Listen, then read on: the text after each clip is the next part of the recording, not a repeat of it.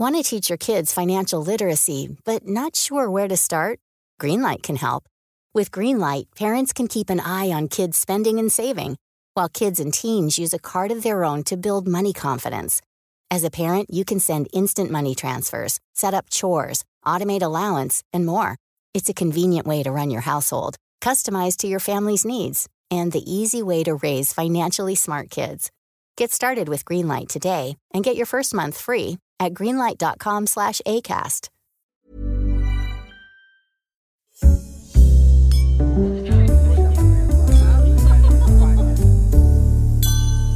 Las historias que solo la puede contar. Hola presenta el podcast Julio Iglesias, del hombre a la leyenda. En el episodio anterior, la carrera de Julio Iglesias ya había despegado imparable. Continuamos con el capítulo más angustioso de su vida, el secuestro de su padre. Mientras, ya instalado en Estados Unidos, el cantante buscaba superar su separación de Isabel Presley. Esta es la historia de Julio Iglesias, contada por Ola. Episodio 4. Me olvidé de vivir.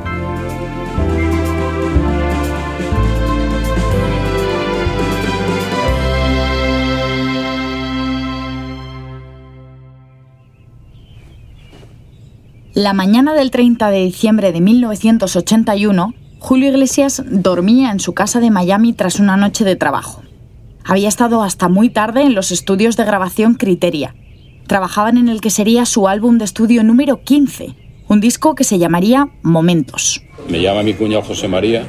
Mientras, al otro lado de la bahía, en la zona residencial de Bay Point, su manager, Alfredo Fraile, relata cómo recibió una llamada con la que todo saltó por los aires. Era el marido de su hermana, el célebre periodista deportivo José María García, desde la Dirección General de la Policía Española en Madrid. Y me avisa y me dice lo que ha pasado. Dice, vete para casa de Julio porque le vamos a llamar ahora y le vamos a contar y es mejor que estés ahí. El padre de Julio Iglesias había desaparecido.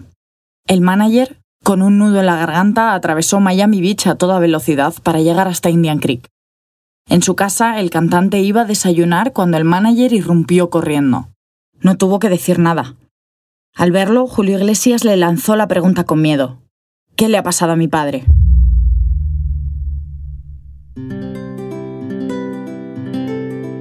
Hagamos un breve paréntesis para explicar cómo era la vida de Julio Iglesias hasta entonces. En 1981 lanzó De niña a mujer, con su hija Chabeli en la portada, y consiguió cifras de venta sin precedentes. Se puede decir que hasta esa mañana había sido un buen año, sobre todo si lo comparamos con los anteriores, en los que Julio Iglesias luchó contra una depresión. De tanto correr por la vida sin freno, me olvidé que la vida se vive un momento de tanto querer ser en todo el primero, me olvidé de vivir los detalles pequeños. No desvelamos ningún secreto, ya que lo contó el propio Julio en las memorias que publicó en esa época, si decimos que los meses posteriores a su separación de Isabel Preisler fueron complicados.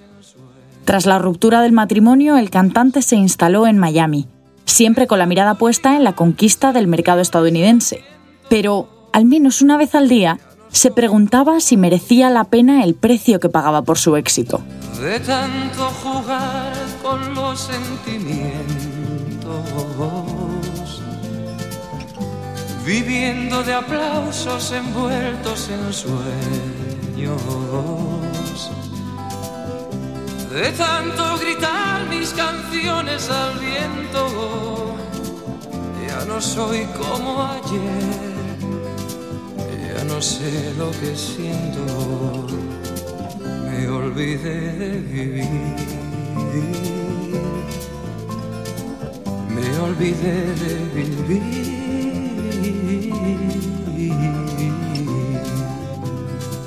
me olvidé de vivir.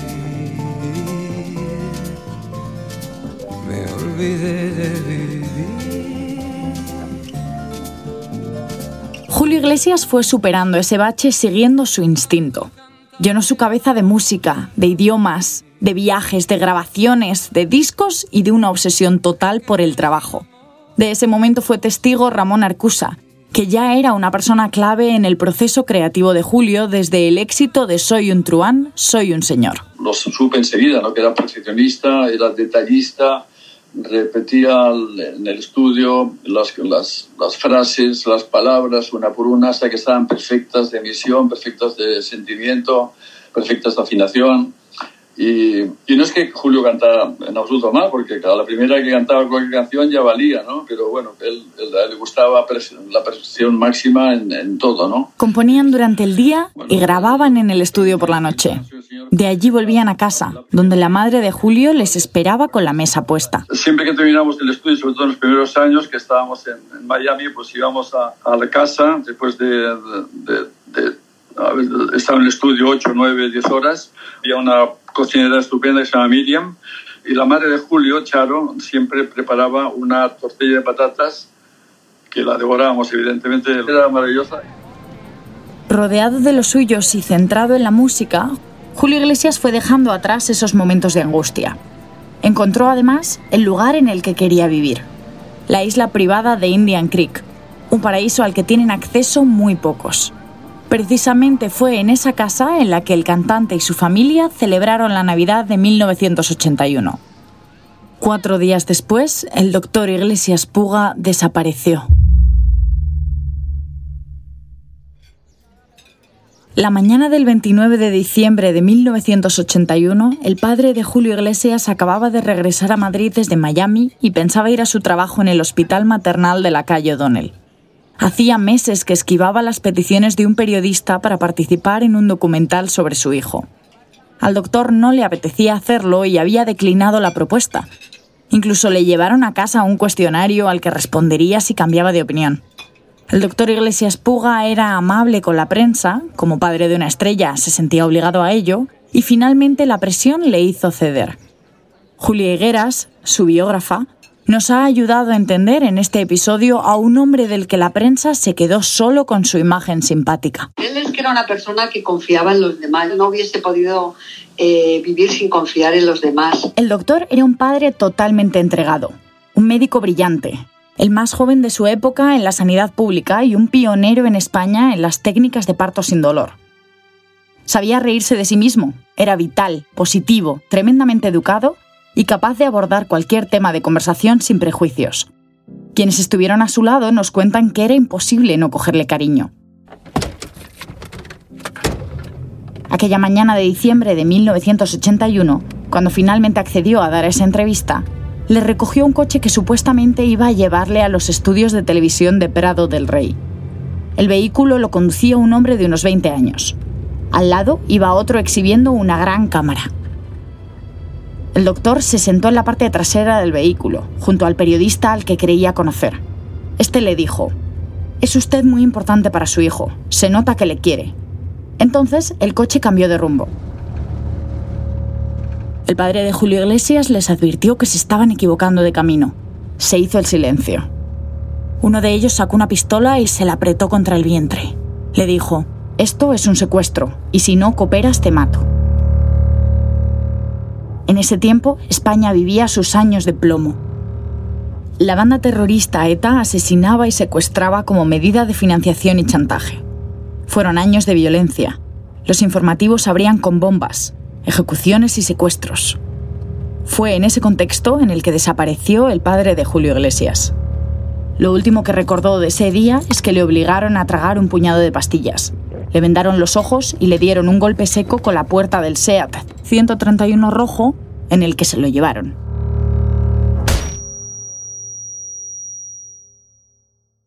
Desorientado en medio de la oscuridad, el doctor de 66 años abrió los ojos. Hacía frío, pero no un frío cualquiera, uno insoportable. Calculaba que estaría a 3 grados. Estaba tumbado boca arriba sobre una cama estrecha. No le habían quitado nada, conservaba su cartera y su reloj de pulsera. Cuando sus ojos se acostumbraron a la oscuridad, descubrió que estaba en una pequeña habitación donde solo había un cubo para sus necesidades, una jarra con agua casi helada y un lavabo sucio. parecía que alguien se había afeitado allí. Viendo ese lavabo con los restos de la barba de otro hombre, sin saber por qué, el doctor Iglesias Puga se acordó de Luis Suñer, un empresario valenciano que había sido liberado después de que su familia entregara a la banda terrorista más de 300 millones de pesetas, el equivalente a 1,8 millones de euros. ¿Cuánto pedirían por él?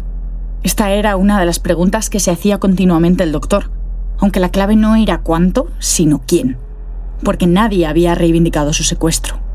Ni dentro ni fuera de ese zulo se conocía la identidad de sus captores.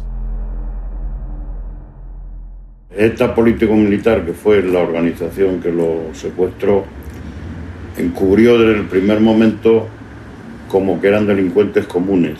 Él es Joaquín Domingo Martorell, y esta la primera vez que habla, no solo sobre el secuestro del doctor Iglesias Puga, que él mismo resolvió, sino sobre cómo este suceso le cambió la vida.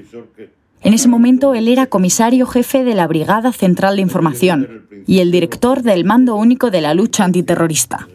Nos recibió en su oficina de Madrid, con unas vistas impresionantes de la Plaza Colón, y nos explicó la investigación de un secuestro en el que la banda terrorista camufló su identidad para desviar la atención ya que a la vez estaban negociando una tregua con el gobierno que presidía Leopoldo Calvo Sotelo. Ellos se hicieron pasar por una televisión alemana para hacerle una entrevista y le regalaron un televisor que pagaron con un cheque sin fondos.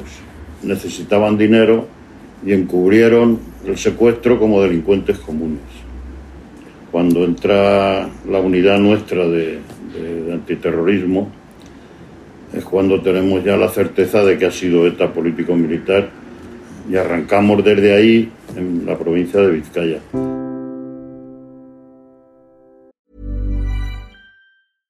Spring is my favorite time to start a new workout routine. With the weather warming up, it feels easier to get into the rhythm of things. Whether you have 20 minutes or an hour for a Pilates class or outdoor guided walk, Peloton has everything you need to help you get going. Get a head start on summer and try Peloton risk-free with Peloton Rentals at onepeloton.com slash bike slash rentals.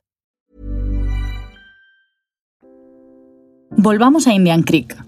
Horas después de que la noticia del secuestro del doctor Iglesias Puga llegara a Miami, agentes del FBI se instalaron en casa de Julio. Pincharon los teléfonos y montaron guardia.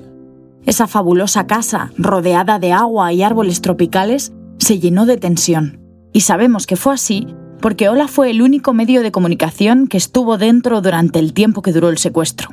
Eso fue posible, al margen del interés internacional que despertó la noticia y que atrajo a decenas de medios a Miami, porque entre Ola y el cantante la relación ya era de amistad.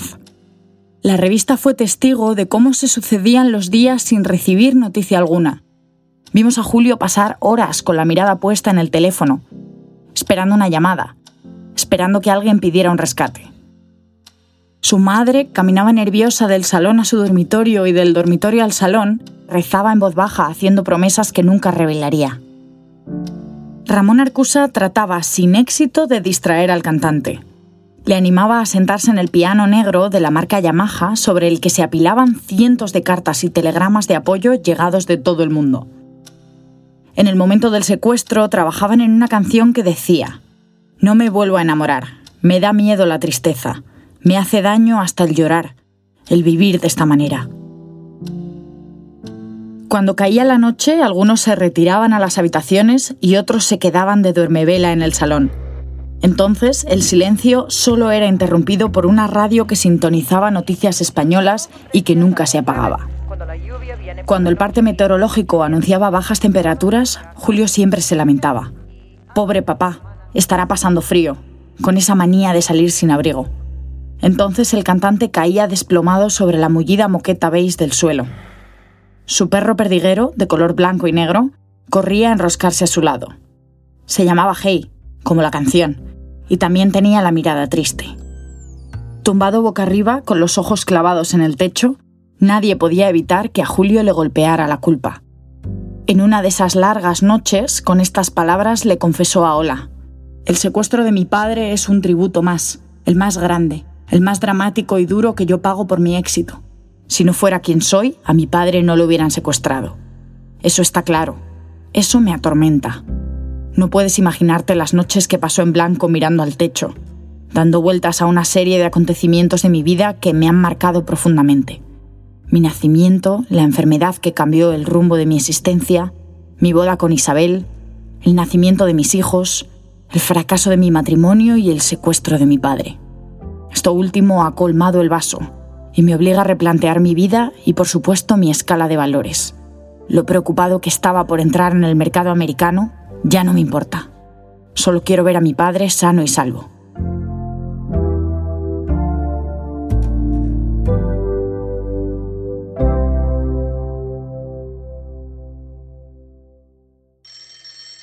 Llegó la Nochevieja, el Día de Reyes, y el 8 de enero amaneció con horror.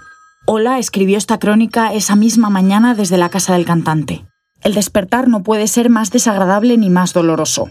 El teléfono, la televisión de Miami en todos sus canales y todas las emisoras de radio repiten una y mil veces la noticia de que el doctor Iglesias Puga ha sido asesinado en Portugal. Fácil es imaginar, aunque no se tenga imaginación, la impresión que dicha noticia produce en todos los que estamos en esta casa, aunque ya se sabe que se trata de una broma de incalificable gusto o del montaje de una noticia cruel y criminal.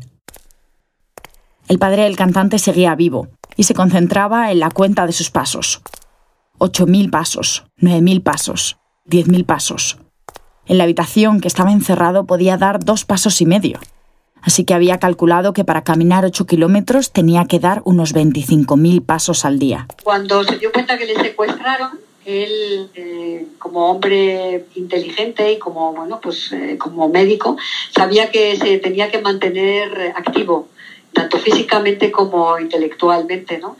Y él contaba que en esos poquitos metros que tenía, eh, todos los días, él hacía una seguía una rutina física de ejercicios, ¿no? Para poder mantenerse eh, físicamente potente y si se mantenía físicamente potente, pues esto ayudaba a, que los pensamientos eh, fueran también positivos, ¿no? Realmente yo creo que en el secuestro el doctor Iglesias Puga lo que, lo que demostró es su fortaleza, ¿no? Su fortaleza mental. Era un hombre de una que, que, nada se le ponía por delante, ¿no? El doctor quería poder defenderse y le preocupaba que no le respondieran las piernas si tenía la oportunidad de escapar. Tenía miedo. Le daba vueltas a la cabeza a la cantidad de dinero que habrían pedido por él y por qué no se pagaba el rescate. Se preguntaba si sus hijos le habrían olvidado. También se acordaba de su hermano Pepe y de la guerra civil que vivieron juntos eran un par de críos a los que una noche sacaron de la cárcel de Aranjuez para fusilarlos. De ese camino de 20 minutos que hicieron agarrados de la mano, pensando que iban a morir. Sentía lo mismo, un enorme vacío.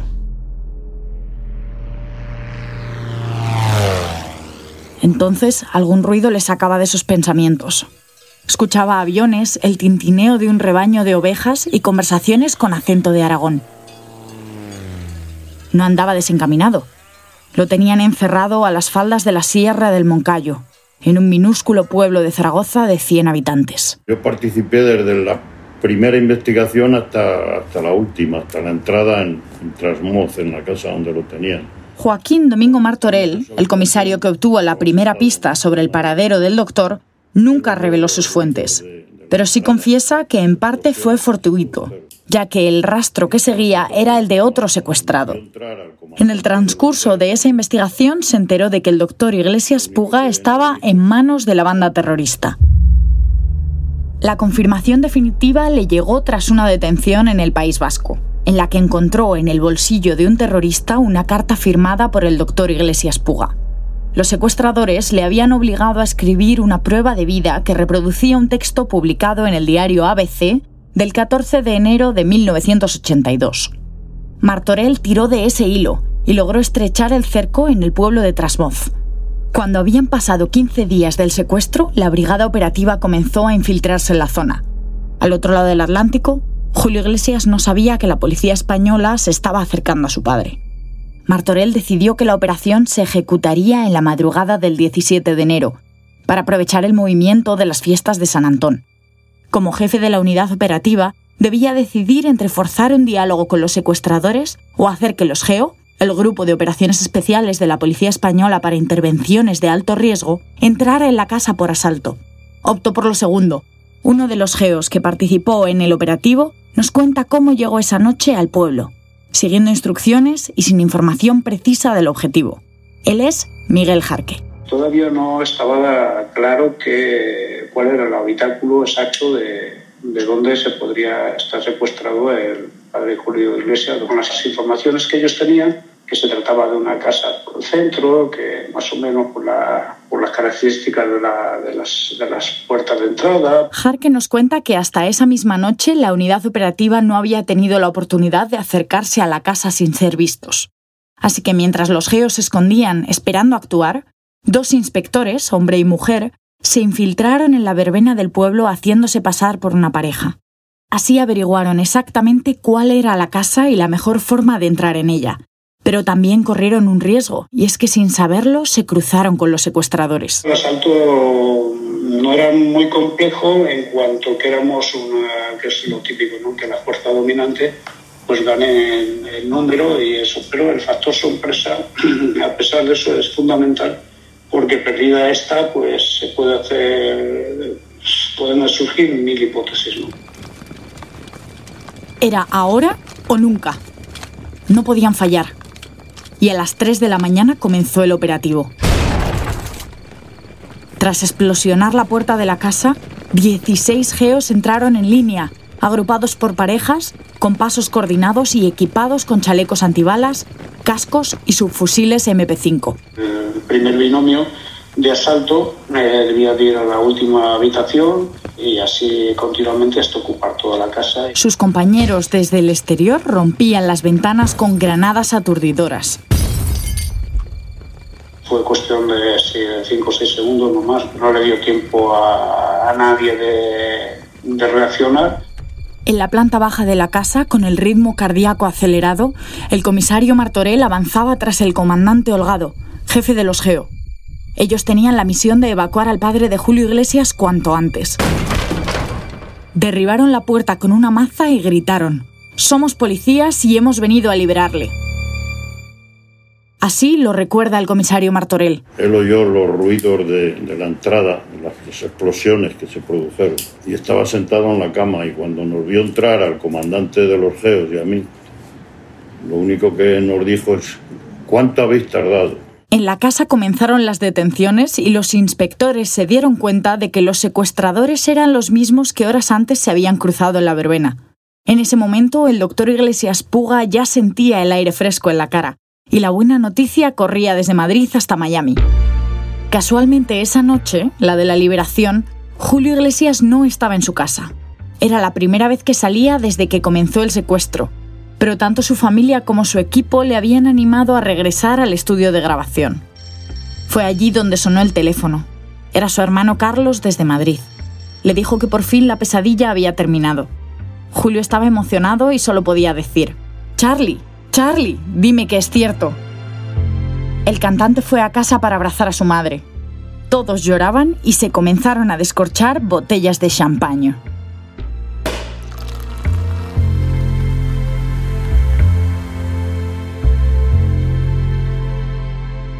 Julio me llamó por teléfono a las 10 de la mañana del día siguiente, más o menos, que me agradece mucho porque él tiene con su padre una relación tan especial que, no podía vivir, no podía dormir, no podía hacer su trabajo, estaba completamente hundido y que había sido la mejor noticia que le habían dado en, toda su vida.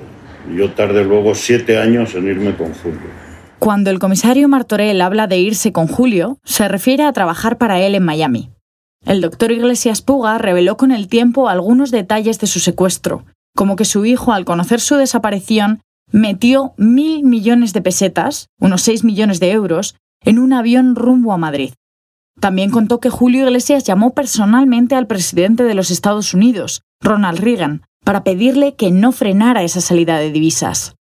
Quería esa cantidad disponible en el caso de que los secuestradores exigieran el pago de un rescate. Otra curiosidad que confirmó el doctor Iglesias Puga es que el rescate sí se pidió, pero tarde, concretamente un día después de su liberación. Una carta con matasellos de Siria pidió exactamente esos mil millones de pesetas por él. ¿En algún momento, doctor Iglesias, le amenazaron con Jamás. ¿Le explicaron el motivo del secuestro? Jamás. Sabía que detrás había mucho dinero. Pero no trataron de preguntarle los fines por los que hacían. No hablaban conmigo. Doctor Iglesias, eh, ¿se pagó algún rescate por usted? Ni un céntimo. Este audio corresponde a la rueda de prensa que el doctor Iglesias Puga dio desde el Jockey Club de Miami tres días después de su liberación. El interés era máximo y había medios de comunicación de todo el mundo. Julio Iglesias trató de guardar silencio ante las cámaras, pero cuando alguien le dijo que el secuestro podía haber terminado en tragedia, no pudo más. Nosotros estamos hablando ahora de un final feliz, no estamos hablando de ninguna suposición. Todo ya está pasado, yo no quiero saber lo que hubiera pasado. Queremos agradecer de verdad y profundamente, y esto lo digo con mucho cariño, porque yo sé el esfuerzo de muchas gentes y también sé que van a decir en Madrid a lo mejor que por qué no se hizo este Madrid, por qué yo no estuve en Madrid. Yo no he ido a Madrid nunca, ha sido mi hermano el portavoz de toda esta circunstancia para evitar en cualquier momento que me llegara a Madrid surgiesen más especulaciones y pusiese en peligro la vida de padre. Antes de esa rueda de prensa, Ola fue el único medio que presenció el encuentro de Julio Iglesias y su padre, que había volado desde Madrid en compañía de sus nietos Chabeli, Julio José y Enrique. Los niños, por motivo de seguridad, terminarían viviendo en Miami. Ola describió el reencuentro. Mientras se abrazaban, el cantante musitó con la voz entrecortada por la emoción y los ojos arrasados por las lágrimas. Papá, papá. El doctor lloraba como un niño y decía una y mil veces, Julito, ha sido terrible, terrible, terrible. Yo temí que me pasara algo y que tú no volvieras a cantar. Y se separaban para mirarse y volvían a reencontrarse en un emocionado abrazo. Así una y varias veces. El doctor nos concedió una entrevista en ese momento. Fue entonces, recordando los detalles de su cautiverio, cuando confesó entre lágrimas cuál había sido su principal preocupación. Julito, yo sabía que con mi muerte te destruía. El doctor conocía a su hijo. Triunfaba como artista, pero en muchos sentidos era un hombre solo, lo que acabó dando título a uno de sus discos más célebres.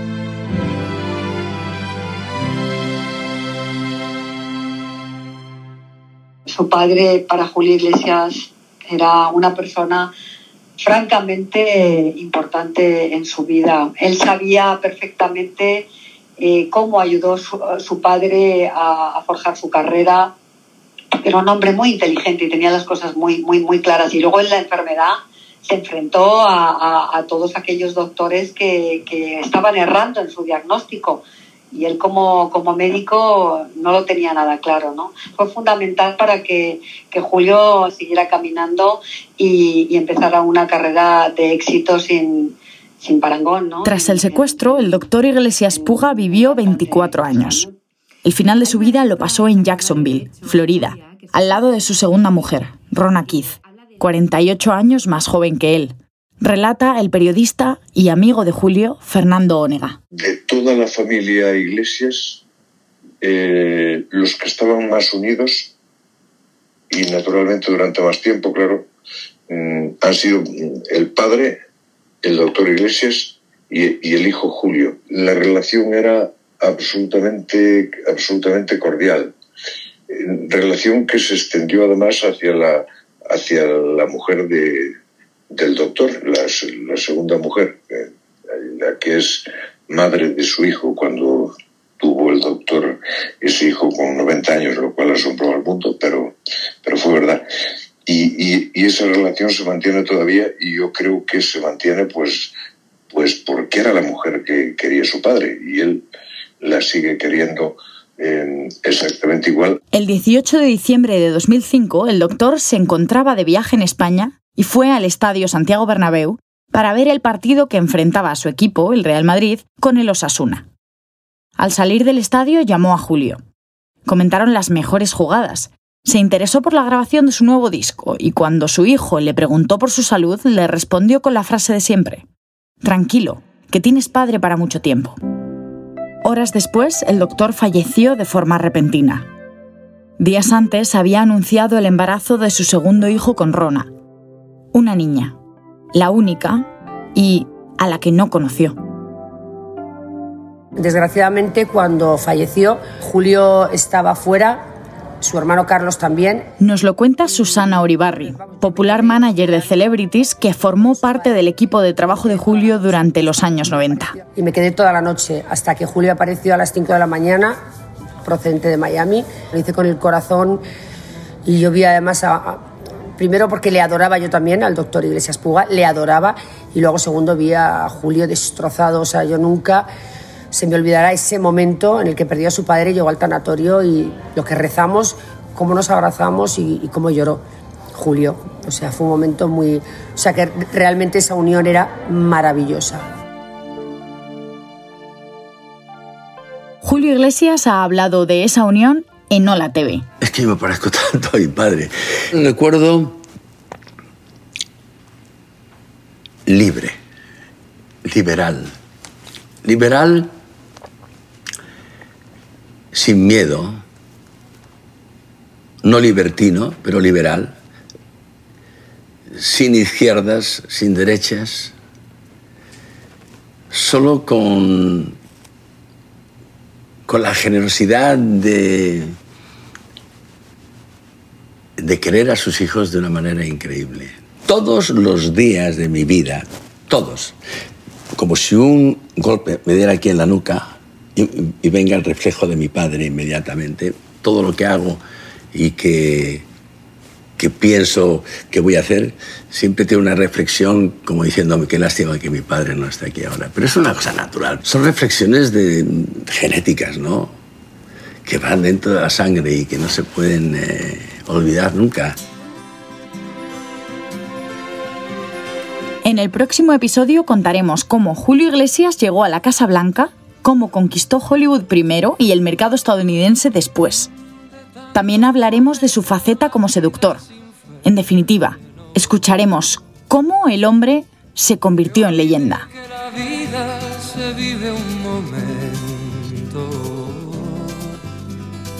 Este podcast de Julio Iglesias, Del hombre a la leyenda, es una idea original de Ola. Dirección, Mercedes Urrea. Guión, Sira Acosta. Coordinación, Anatoro. Supervisión, Carmen Martínez. Locución, Marina Ortiz y Pedro González. Producción, Daniel Lerones.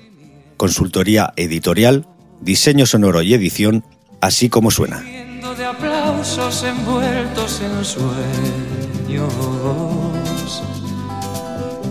De tanto gritar mis canciones al viento, ya no soy como ayer sé lo que siento, me olvidé de vivir, me olvidé de vivir,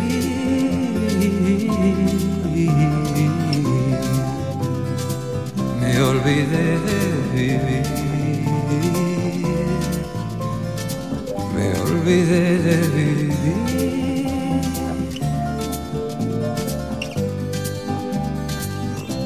De tanto cantarle al amor y a la vida. Me quedé sin amor una noche de un día.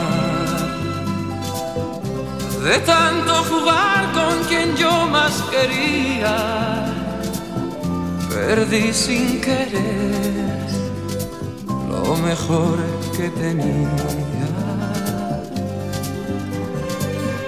De tanto ocultar la verdad con mentiras. Me engañé sin saber que era yo quien perdía. De tanto esperar yo que nunca ofrecía, hoy me toca llorar. Yo que siempre reía me olvidé de vivir. Me olvidé de vivir.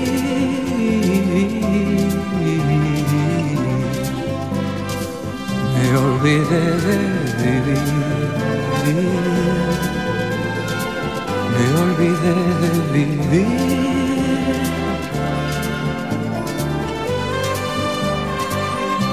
De tanto correr por ganar tiempo al tiempo. queriendo robarle a mis noches el sueño.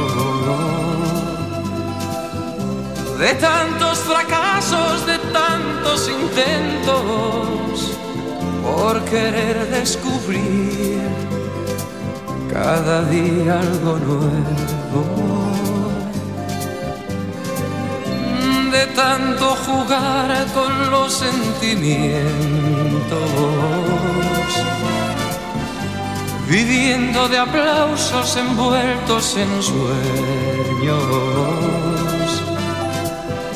De tanto gritar mis canciones al viento, ya no soy como ayer, ya no sé lo que siento,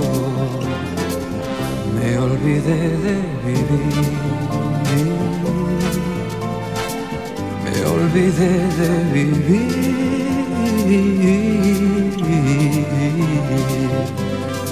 Me olvidé de vivir. Me olvidé de vivir.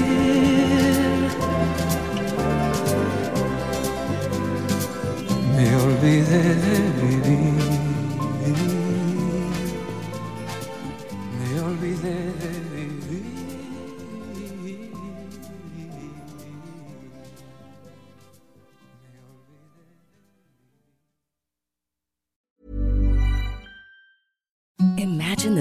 Softest sheets you've ever felt. Now imagine them getting even softer over time. That's what you'll feel with Bowl and Branch's organic cotton sheets. In a recent customer survey, 96% replied that Bowl and Branch sheets get softer with every wash. Start getting your best night's sleep in these sheets that get softer and softer for years to come. Try their sheets with a 30-night guarantee. Plus, get 15% off your first order at bowlandbranch.com. Code BUTTERY. Exclusions apply. See site for details.